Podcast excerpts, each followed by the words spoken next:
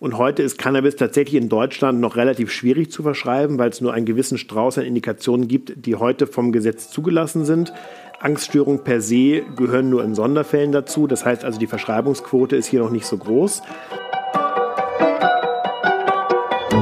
Herzlich willkommen zu Forever Young, dem Gesundheitspodcast vom Lanzerhof. Mein Name ist Nietz Behrens und ich bin nicht auf der Suche nach der ewigen Jugend. Ich versuche Antworten darauf zu finden, was ein gesundes Leben ausmacht. Ich möchte wissen, was man dafür tun kann, möglichst lange fit zu bleiben.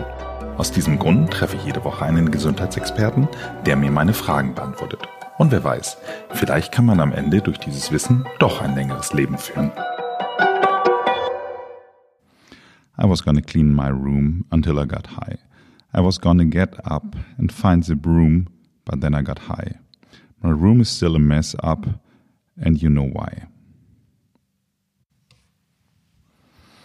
Habt ihr schon mal T-Shirts gesehen, auf denen eine 420 gedruckt ist? Ich kenne diese T-Shirts und habe mich mal gefragt, was das soll. Und ich habe jetzt die Lösung dazu. 420 ist ein in der Jugendsprache bekannter Zahlencode, womit ursprünglich eine Uhrzeit, also 20 nach 4 am Nachmittag gemeint war. Im Englischen dann 420.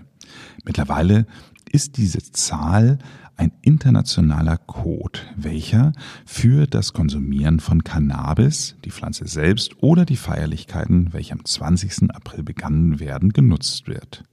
Der Allgemeinheit ist Cannabis bekannt als etwas, was vielleicht in Form eines Joints geraucht wird.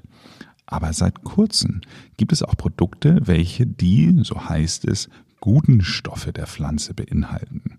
Diese können beispielsweise dabei helfen, Schmerzen zu lindern. Um der ganzen Sache aber genauer auf den Grund zu gehen, habe ich diese Woche Finn Orge Hensel als Gast eingeladen.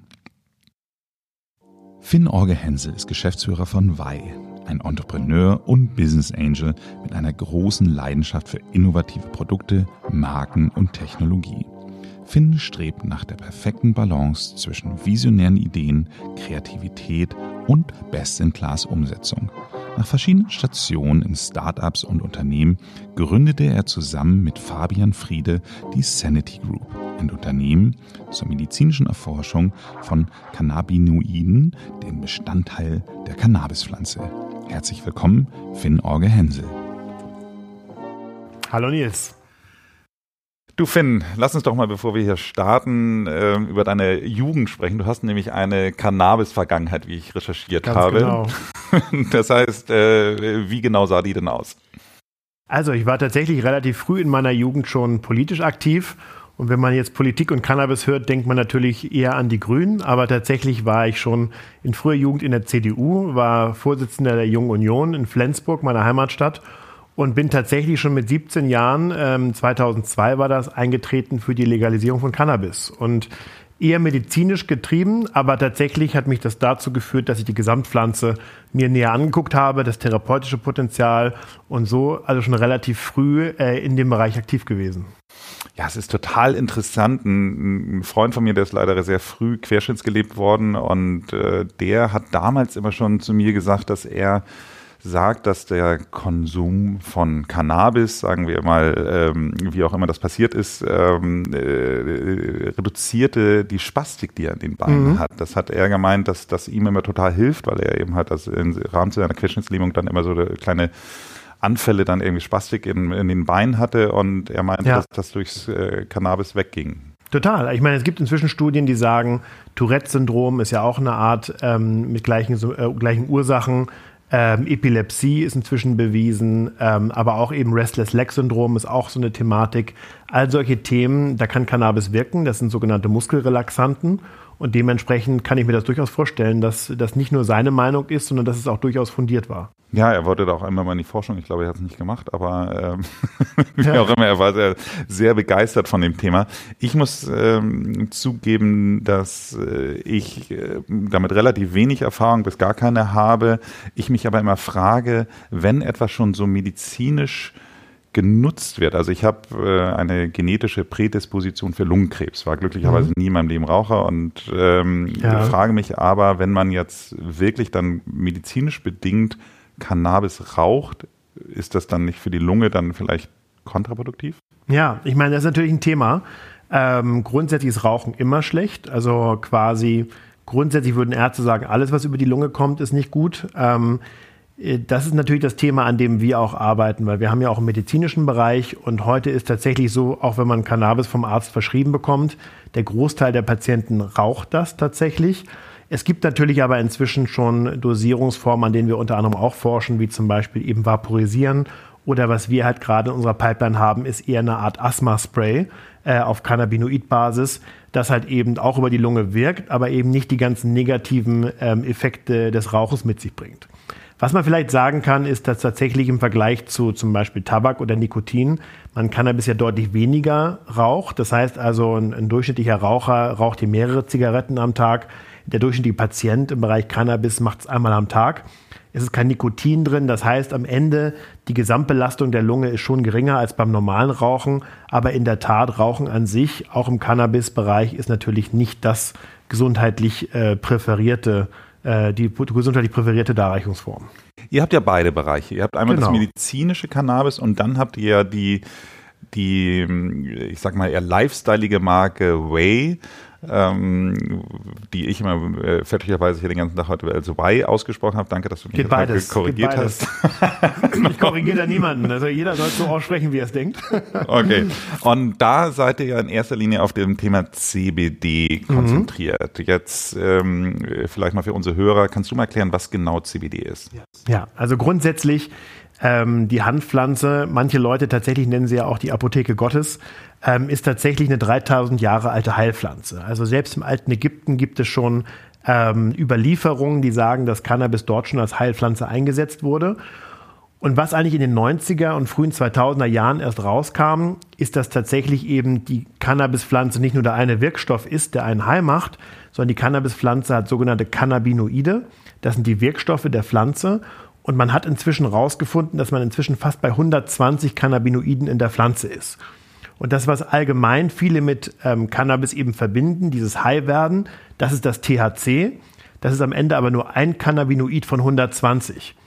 Und äh, wenn man sich dann guckt, welche anderen Cannabinoide gibt es, dann gibt es ein zweites dominantes Cannabinoid, was auch sehr häufig vorkommt.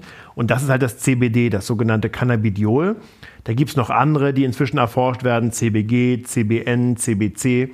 Aber in der Tat ist zum Beispiel CBD ein Cannabinoid, was eben nicht psychoaktiv ist. Es macht nicht high, es kann keine Abhängigkeit erzeugen. Man kann danach noch auf, äh, noch, man kann danach noch Auto fahren.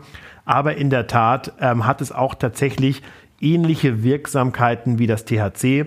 Es gibt zum Beispiel Studien, die sagen, dass es schmerzlindernd ist. Es gibt Studien, die eben auch sagen, dass es ein Muskel Muskelrelaxant ist. Es ist auf jeden Fall antientzündlich. Es hilft tatsächlich äh, vielen Leuten bei der Konzentration und dementsprechend ist man irgendwann in den 90ern, 2000ern äh, auf den Trip gekommen, dass man sagt, es muss nicht das THC sein, was wirkt, sondern es ist halt tatsächlich die, die Konstellation von Wirkstoffen in der Pflanze und CBD ist da in der Tat ein, ein ungeschliffener Rohdiamant, sage ich immer.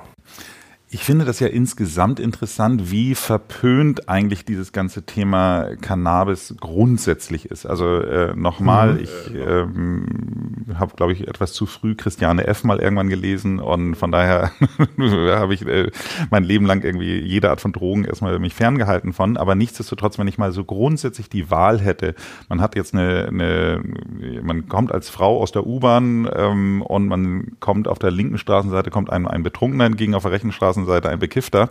Ich würde als Frau wahrscheinlich immer die rechte Seite nehmen. Absolut. Ähm, was äh, ich einfach nur damit sagen will, ist, die sind ja erstmal per se harmloser und meines Wissens gibt es mhm. auch äh, bis heute in Deutschland noch nicht einen einzigen Cannabis-Toten. Also ähm, Richtig. der klassisch wie an Alkohol äh, gestorben ja. ist, gibt es ja niemanden, der an Cannabis gestorben ist. Ja. Höchstens, ja. wenn er in dem Zustand Auto gefahren ist oder sonst was. Aber an sich kann man daran, also es wirkt ja erstmal gesünder als die legale Droge, die es gibt. Richtig. Also ich meine, das ist auch ein Thema, das ist inzwischen auch fast unstrittig.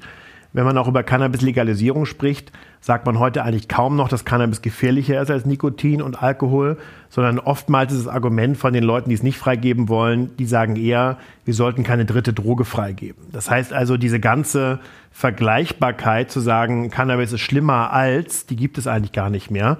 Ähm, und wenn man sich das mal so vorstellt, genau genommen ist tatsächlich Cannabis eine sanftere Droge als Alkohol, aber auch als Nikotin, weil zum Beispiel, was viele auch nicht wissen, Cannabis kann keine körperliche Abhängigkeit erzeugen.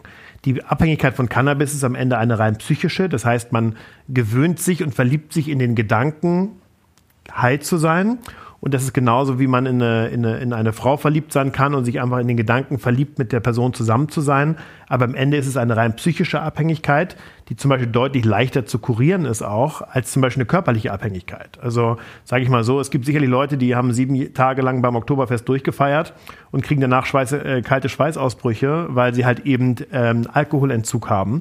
Das passiert beim Bereich Cannabis nicht. Und dementsprechend ist es schon so, dass tatsächlich Cannabis über die Jahre hinweg stigmatisiert worden ist. Und wenn man sich die Propagandaplakate aus den 40ern in den USA anguckt, da werden Spritzen gezeigt, da wird ganz viel Schlimmes gezeigt. Und das ist natürlich das, was die Leute bei Cannabis immer noch im Kopf haben.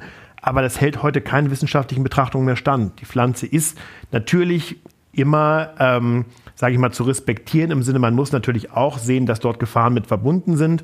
Rauchen haben wir gerade schon gesprochen, ist also nicht gut für die Lunge. Und natürlich ist es am Ende ein psychoaktives, äh, ein psychoaktiver Wirkstoff, der natürlich auch ähm, dadurch eben eine psychoaktive Wirkung hat. Aber die absolute Gefährlichkeit, das sagen heute auch alle Studien, selbst von der WHO, ist deutlich geringer als Alkohol, Nikotin und vergleichbare Drogen. Wenn man mal CBD, wenn CBD ein Food wäre, dann muss man ja wirklich sagen, wäre es ja ein totales Superfood, was es eigentlich theoretisch alles kann. Deswegen lass uns mal äh, jetzt nicht mehr drüber reden, was es alles nicht macht, ja. sondern warum soll man es denn überhaupt nehmen? Ja. So, du hast schon ein paar positive Eigenschaften mal so, so kurz mhm. aufgehört, aber lass uns doch mal wirklich jetzt mal im Detail aufgehen, äh, reingehen. Ihr habt ja hier so ein Regal voll mit Produkten. Jetzt will ich gar nicht Werbung speziell für eure Produkte machen, aber ihr habt euch ja bei allem was bei gedacht. Das genau. heißt also, ähm, gehen wir doch mal jetzt hier einfach mal so durch. Ähm, fangen wir mal ganz links an, da steht was mit Sleep drauf. Genau. So. Also grundsätzlich sage ich immer, und das können wir gleich genau durchgehen, hat CBD für mich heute zwei Wirksamkeiten, die wissenschaftlich gut fundiert sind. Das eine ist tatsächlich eine Antientzündlichkeit, die wirkt mehr körperlich. Und das zweite ist tatsächlich eine fokussierende oder auch in Studien ähm, bestätigte Angstlösung. Und das führt zur Entspannung und somit zum besseren Einschlafen. Wenn man sich überlegt, so die meisten Leute haben tatsächlich das Problem vorm Einschlafen, dass sie unter einer Art Grübelzwang leiden. Die denken zu viel über verschiedene Themen nach, die hochkommen. Und die Studien zeigen halt, dass Cannabis bzw. CBD hier speziell eben angstlösend wirken kann und dementsprechend stressmindernd. Und dementsprechend sieht man immer mehr, dass Leute zum Beispiel die CBD regelmäßig nehmen, tatsächlich aus Studien auch besser durchschlafen können. Und was wir zum Beispiel unserem Produkt ähm, Why Night oder Why Sleep machen, ist tatsächlich, dass wir das Produkt mit Melatonin kombinieren und dort hat man halt die Wirksamkeit von Melatonin, die lässt einen schneller einschlafen. Das ist auch, ähm, sage ich mal, wissenschaftlich unbestritten.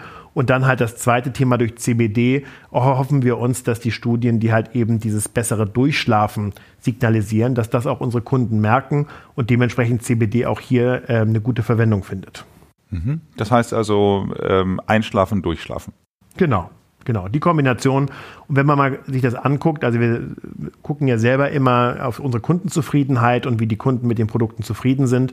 Und die Leute lieben das, das Wine Night Spray, ähm, genau aus diesen beiden Aspekten. Du hast aber auch ein anderes Mundspray jetzt hier im Regal stehen. Also nochmal, ich äh, will mhm. jetzt gar nicht mal, es gibt ja auch viele andere Hersteller, die, mhm. die das grundsätzlich machen, aber äh, das hat mich so ein bisschen überrascht, wo ich dann denke, so, soll ich es denn wirklich tagsüber nehmen? Weil ich hätte so das Gefühl, ja. werde ich da nicht zu träge oder zu lethargisch? Ja.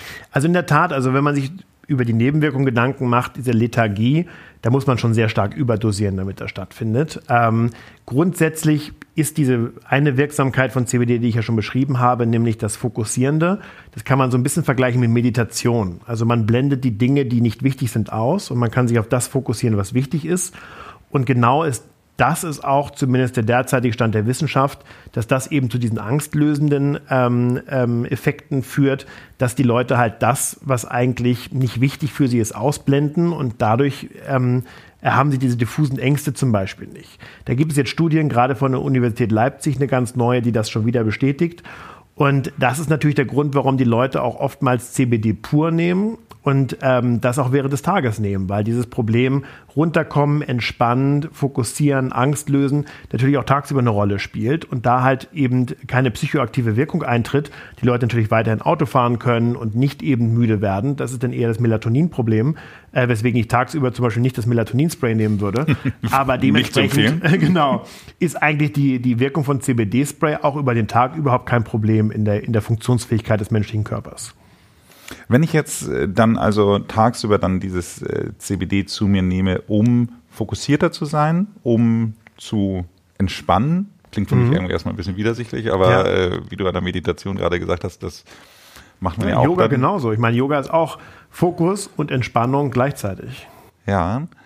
Und äh, wenn ich jetzt das Thema Schmerzen jetzt mal tatsächlich mit betrachte, ja. also ähm, gibt ja auch Leute, die äh, das empfehlen bei Migräne jetzt zum mhm. Beispiel oder bei, bei anderen, ähm, ja. vielleicht auch Gelenkproblemen, äh, solchen Themen. Äh, wie funktioniert's da? Also wenn ich jetzt, nehmen wir mal, nehmen wir jetzt mal Gelenkprobleme, Probleme, ja. ähm, kann ich es dann auch schlucken und dann passiert was oder ist es ja. dann eher eine andere Anwendung? Also bei Gelenkproblemen hat man tatsächlich natürlich das Thema der Anti-Entzündlichkeit. Ähm, deswegen ist zum Beispiel auch, es gibt sogar Studien, die eben sagen, bei Wespenstichen und Mückenstichen hilft es auch sehr gut, weil halt eben die Entzündung das Problem ist. Das gleiche bei Gelenkproblemen ist natürlich auch die Entzündlichkeit ein Problem, die halt durch die Anti-Entzündlichkeit von CBD zurückgehen kann. Das ist sicherlich ein schmerzlösendes Element. Aber es gibt auch inzwischen Studien, die insgesamt Cannabis halt eine sehr schmerzlösende Wirkung zuschreiben. Man sieht auch, wenn man wieder in den medizinischen Bereich springt, ähm, die meisten Verschreibungen im Bereich Cannabis in der Medizin sind heute im schmerzlösenden Bereich. Da ist das Problem, dass die genauen Wirksamkeiten, warum das so ist, die sind tatsächlich noch nicht genau erwiesen. Man sieht also die Effekte, man sieht die Evidenz, man sieht in Studien, dass es funktioniert. Was genau im Körper passiert, damit es schmerzlösend ist, das ist bis heute immer noch, sage ich mal, Gegenstand der Forschung. Grundsätzlich ist es aber so, dass der Mensch ein sogenanntes Endokannabinoid-System hat. Das dockt ans Nervensystem an. Und was halt klar ist, ist, dass der Körper auch selber Cannabinoide produziert und in diesem Endokannabinoid-System oftmals Insuffizienzen hat. Sprich, es fehlt ein Cannabinoid, genauso wie vielleicht eine Vitamin- oder eine Mineralstoffinsuffizienz. Und was man halt dort sieht, ist, dass unter Zugabe von CBD diese Insuffizienzen aufgelöst werden und dadurch halt tatsächlich auch dem Nervensystem Signale gegeben werden können, die sagen, der Schmerz kann jetzt verschwinden. Und das sind halt die Themen, wo man sagt, man sieht die Effekte, man sieht, dass es funktioniert, aber was genau im Körper passiert, das ist in der Tat heute noch Gegenstand der Forschung. Ich war vor ungefähr anderthalb Jahren war ich in New York, da war es relativ neu, das ist, ist ja nach Bundesstaaten sehr unterschiedlich, genau. wie das ganze Thema gehandelt wird, da war es ganz neu, dass es in New York irgendwie meine, äh, meines Wissens freigegeben war und da haben sie es wirklich omnipräsent gehabt und das, was ich so interessant fand, war, da gab es dann unter anderem auch die meisten Coffeeshops hatten es dann angeboten, ja. so Boost Your Coffee, ja, ja, wo ich genau. dann irgendwie so denke, hm, finde ich irgendwie merkwürdig, dass man auf der einen Seite Koffein zum. Aufpunschen nimmt und dann wieder äh, CBD ja. reintut. Ähm, kannst du das erklären? Also in der Tat, da habe ich schon, also wir haben uns da auch sehr stark mit beschäftigt. Auch wir haben da auch tatsächlich schon ein paar Veröffentlichungen zugemacht. Zwei Themen. Also grundsätzlich sage ich immer, ich sehe CBD eigentlich als Gegenspieler zu Koffein. Koffein ist da das, was einen leistungsfähiger macht, aufputscht, hochbringt.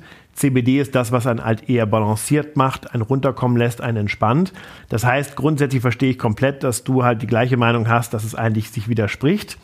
Was ich immer wieder lese in Studien, ist, dass tatsächlich ähm, ähm, wissenschaftliche Ergebnisse dahingehend existieren, die halt sagen, auf Englisch, it takes the edge out of the caffeine. Sprich, für viele Leute ist Koffein wachmachend, aber führt auch zu einer Hypernervosität.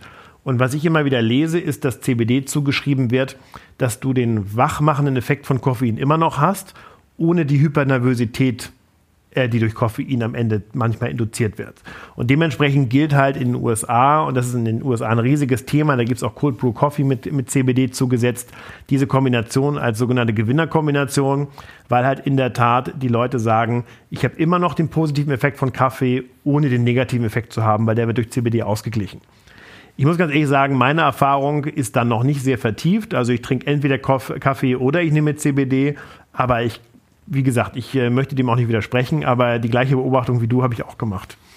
Gut, ihr seid ja von der Gruppe her, äh, seid ihr ja aufgeteilt einmal in das Lifestyle-Produkt und in das medizinische Cannabis. Um ja. da nochmal drauf zurückzukommen, ich glaube, dass es ja vielen Leuten noch gar nicht bewusst ist, ähm, sowohl Patienten als auch teilweise Ärzten, wenn ich das mhm. richtig verstanden habe, dass man Cannabis eben halt jetzt äh, aus medizinischer Sicht einsetzen kann. Ja. Macht ihr da was? Also ist da etwas, ja. was, was ihr zur Aufklärung ähm, tut? Und wenn ja, was sind so die, die, die Ärzte, wo es in erster Linie eine Rolle spielt? Also welche Art ja. von Arzt, mit welcher Art von Problemen würdest du sagen, sind die Hauptanwendungsgebiete? Ja, also in der Tat, wir betreiben Aufklärung selbst. Also wir haben tatsächlich auch ein Team ähm, an, an, an Menschen, die halt Pharmareferenten sind, die mit Ärzten sprechen, die mit Apotheken sprechen und wirklich auch bei Ärzten Aufklärung schaffen. Äh, Studien zeigen, wissenschaftliche Ergebnisse präsentieren und den Ärzten halt Anhaltspunkte zu geben, bei welchen Indikationen sie Cannabis verschreiben können. Dann haben wir zu, äh, als zweites mit ganz vielen anderen ähm, tollen Cannabis-Firmen in Deutschland den BPC gegründet, Bundesverband der pharmazeutischen Cannabis-Unternehmen, der halt auch diese Aufklärung auch Richtung Politik, Ärzten, Krankenkassen, Patienten als Ziel hat. Ähm, aber tatsächlich ist die, dieser, dieser Aufklärungsbedarf halt immer noch groß. Und wenn man sich halt anguckt, wo wird heute Cannabis medizinisch verschrieben, das ist ungefähr 70 Prozent Schmerztherapien, also tatsächlich entweder alleine oder kombiniert mit anderen Schmerz, ähm, Schmerzmitteln und 30 Prozent sind dann sehr gemischt und innerhalb der, innerhalb der gemischten Gruppe tatsächlich psychische Erkrankungen. Also zum Beispiel, es gibt eine ganz tolle Professorin an der Medizinischen Hochschule Hannover, Frau Professor Dr. Müller-Fahl, die hat hervorragende Ergebnisse erzielt im Bereich ähm, Tourette-Syndrom, aber auch im Bereich Epilepsie und andere Neuro äh, neurologische Störungen. Und äh, das kristallisiert sich immer mehr raus, dass hier auch ein ganz großes Anwendungspotenzial von, von Cannabinoiden oder Cannabis in der Medizin ähm, äh, ist. Was ich aber ganz interessant finde, du hast jetzt äh, das Thema der, der Psychotherapeuten und Psychiater jetzt gar nicht mit aufgeführt, weil wenn ich das Thema Depression und Angststörung, was du vorher mhm. einmal kurz erwähnt hattest, ja. äh, so sehe, würde ich jetzt denken, ist doch eigentlich ja. auch da prädestiniert für, ja. oder? Das gehört natürlich zu den kleineren Bereichen, die ich auch ähm, äh, damit meine, mit diesem 30 Prozent gemischt Bereich.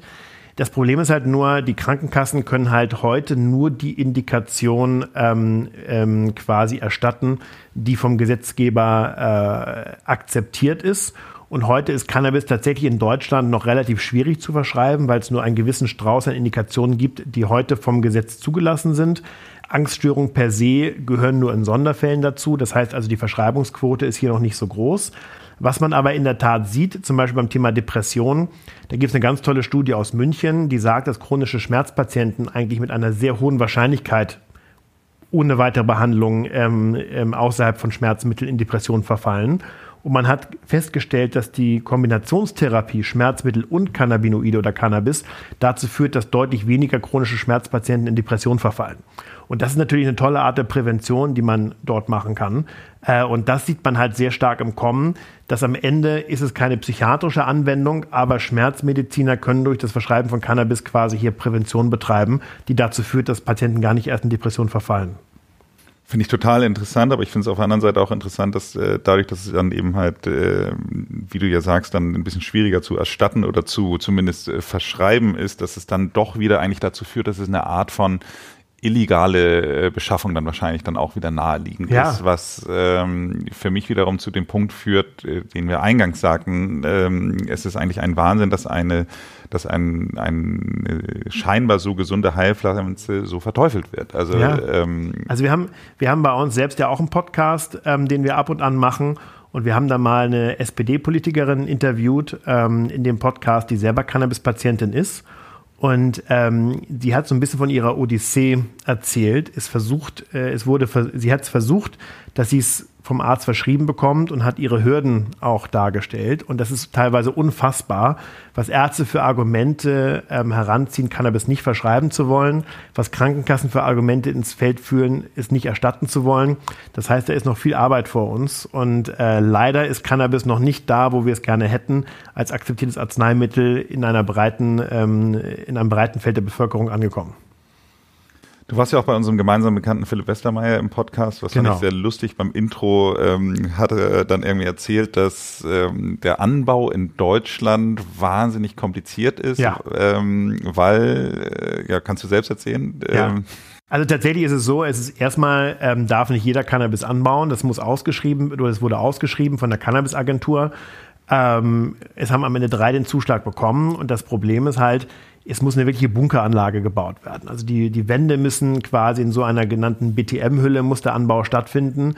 Das heißt, es ist ein unheimlich kostenintensives Vorhaben, so einen Cannabisanbau in Deutschland, zumindest den, der, der unter, unter THC fällt, ähm, zu betreiben. Und das Problem ist halt tatsächlich, und das ist so ein bisschen absurd, man darf nur künstlich belichten, weil Fenster ähm, dazu führen, dass eben ähm, diese Sicherheitsbestimmungen nicht, nicht, nicht, äh, nicht eingehalten werden. Das heißt, man kann auch nicht mal natürliches Licht dafür nehmen, was es natürlich unheimlich teuer macht, in Deutschland anzubauen, weil man wirklich in Bunkern, die halt quasi mit Sicherheitsvorkehrungen, Sicherheitspersonal, ähm, dicker BTM-Hülle und so weiter und so fort, künstliche Belichtung ähm, am Ende gebaut werden müssen, was halt ein riesiger Kostenpunkt ist, während zum Beispiel in Israel die Cannabisfelder einfach nur so im Freien sind und einfach umzäunt werden müssen.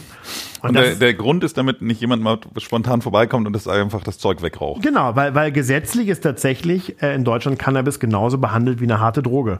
Und das ist völlig egal, ob man, sage ich mal, letztendlich, sei es Kokain oder sei es irgendwie LSD, sei es andere Psychedelika, Cannabis ist heute de facto gesetzlich gleichgestellt und dementsprechend muss es genauso geschützt werden, dass die Bevölkerung keinen Zugriff drauf hat. Und dementsprechend, in meiner Auffassung, ist es etwas überdimensionierend, wie Cannabis heute geschützt werden muss in Deutschland, auch wenn eigentlich das schon längst in der, zumindest in der Bevölkerung angekommen ist, dass es eigentlich gar nicht äh, so ein Teufelszeug ist. Ich fand das total überraschend. Im Vorgespräch hast du erzählt, dass äh, es aber auch reine CBD Felder gibt oder, genau. oder zumindest Pflanzen, die keinen ja. THC beinhalten. Ja. Äh, das heißt, man hat dann gar nicht so viel Abfall, sondern man, man hat einfach andere Pflanzen. Genau, also das ist ganz interessant. Also tatsächlich wird äh, Nutzhanf schon von Landwirten seit 1997 wieder angebaut. Das kann man sich so vorstellen, das ist die Cannabis sativa L, das ist die Handpflanze. Ähm, und die wurde in der Vergangenheit hauptsächlich dazu eingesetzt, halt Baustoffe, ähm, Hanfsamen für Müsli, aber auch tatsächlich Textilien, ähm, Papier herzustellen. Und ähm, das Tolle an der Handpflanze ist tatsächlich, die hat eine sehr stabile Faser. Das heißt also, da gibt's auch das, das äh, Interessante, dass ein Panzer theoretisch nicht mehr als 20 Meter in ein Cannabisfeld reinfahren könnte, weil dann die Faser so stark ist, dass ein Panzer sich nicht mehr bewegen kann, weil die Fasern die Ketten aufhalten. Und deswegen ist eigentlich die, die Cannabispflanze ein Tausendsasser. Und was äh, du jetzt gerade angesprochen hast, ist der Nutzhanf. Das ist also wirklich das, was eigentlich für die Faser angebaut wurde.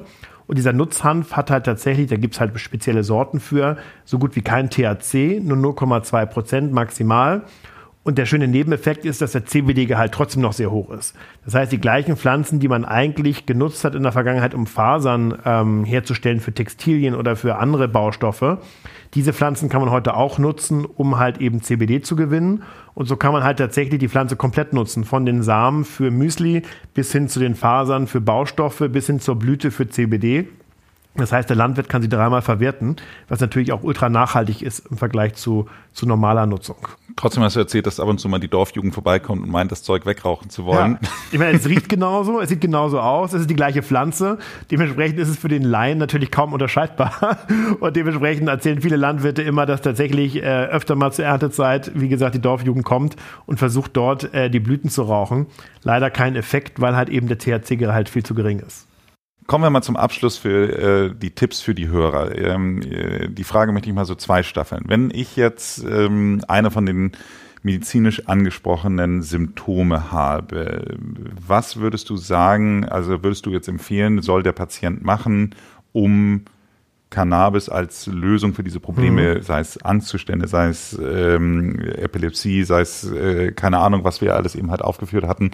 Ähm, also wo, was würdest du äh, jetzt empfehlen, wenn ja. jemand sagt, ich möchte das gerne ausprobieren. Ja, also ich glaube, das ist zweischneidig. Wenn man wirklich sagt, man ist Patient und man weiß, man ist wirklich krank und man hat wirklich ein Krankheitsbild wie extreme chronische Schmerzen oder aber tatsächlich Epilepsie, ähm, chronische Angststörungen, die wirklich schon in den Bereich Depression reingehen, da würde ich sagen, sollte man mit seinem Arzt des Vertrauens sprechen und zu probieren, ob man nicht Cannabis mal als Therapieform nutzen könnte ähm, und tatsächlich dann eher über die Verschreibung gehen, weil das einfach eine Krankheit ist.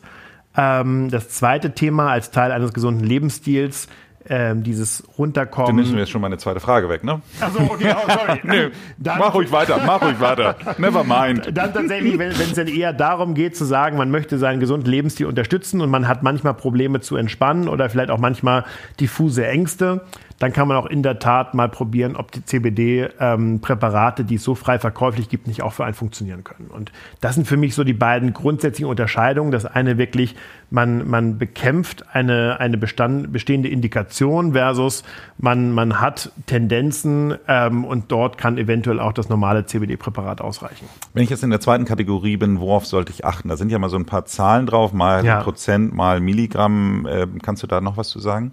Also ich würde tatsächlich im, ähm, immer darauf achten, was für eine Dosierung an Milligramm ich zu mir nehme. Da gibt es auch genug Quellen, wo man halt im Internet, aber auch äh, in, in, in Studien sehen kann, wie viel Milligramm sollte man pro Tag zu sich nehmen. Man sieht zum Beispiel so Arzneimittel, die fangen tatsächlich an wie Epidiolex gegen Epilepsie, 600 bis 800 Milligramm am Tag. Das ist natürlich eine wirklich hohe Dosis. Ähm, bei Nahrungsergänzungsmitteln oder Kosmetik, zum Beispiel in England, wird bis zu 50 Milligramm empfohlen. Also ich würde nicht auf die Prozentzahl achten, ich würde immer gucken, wie viel Milligramm möchte ich eigentlich zu mir nehmen. Und das ist, glaube ich, ein wichtiger Punkt. Ähm, und das Zweite, worauf ich immer achten würde, ich würde nicht auf CBD-Isolate gehen, weil CBD-Isolate sind immer nur das reine CBD. Da sind keine anderen Cannabinoide, keine anderen Bestandteile der Pflanze mit drin. Man weiß aber inzwischen, dass eben die Cannabinoide alleine nicht so wirksam oftmals sind wie eine, äh, wie eine Kombination von Cannabinoiden. Deswegen würde ich immer auf ein Vollspektrum oder ein Breitspektrum gehen, was tatsächlich eben auch verschiedene Terpene und verschiedene Cannabinoide außerhalb CBD mit abdeckt. Ausgezeichnet. Gut. Vielen Dank fürs Gespräch. Sehr gerne.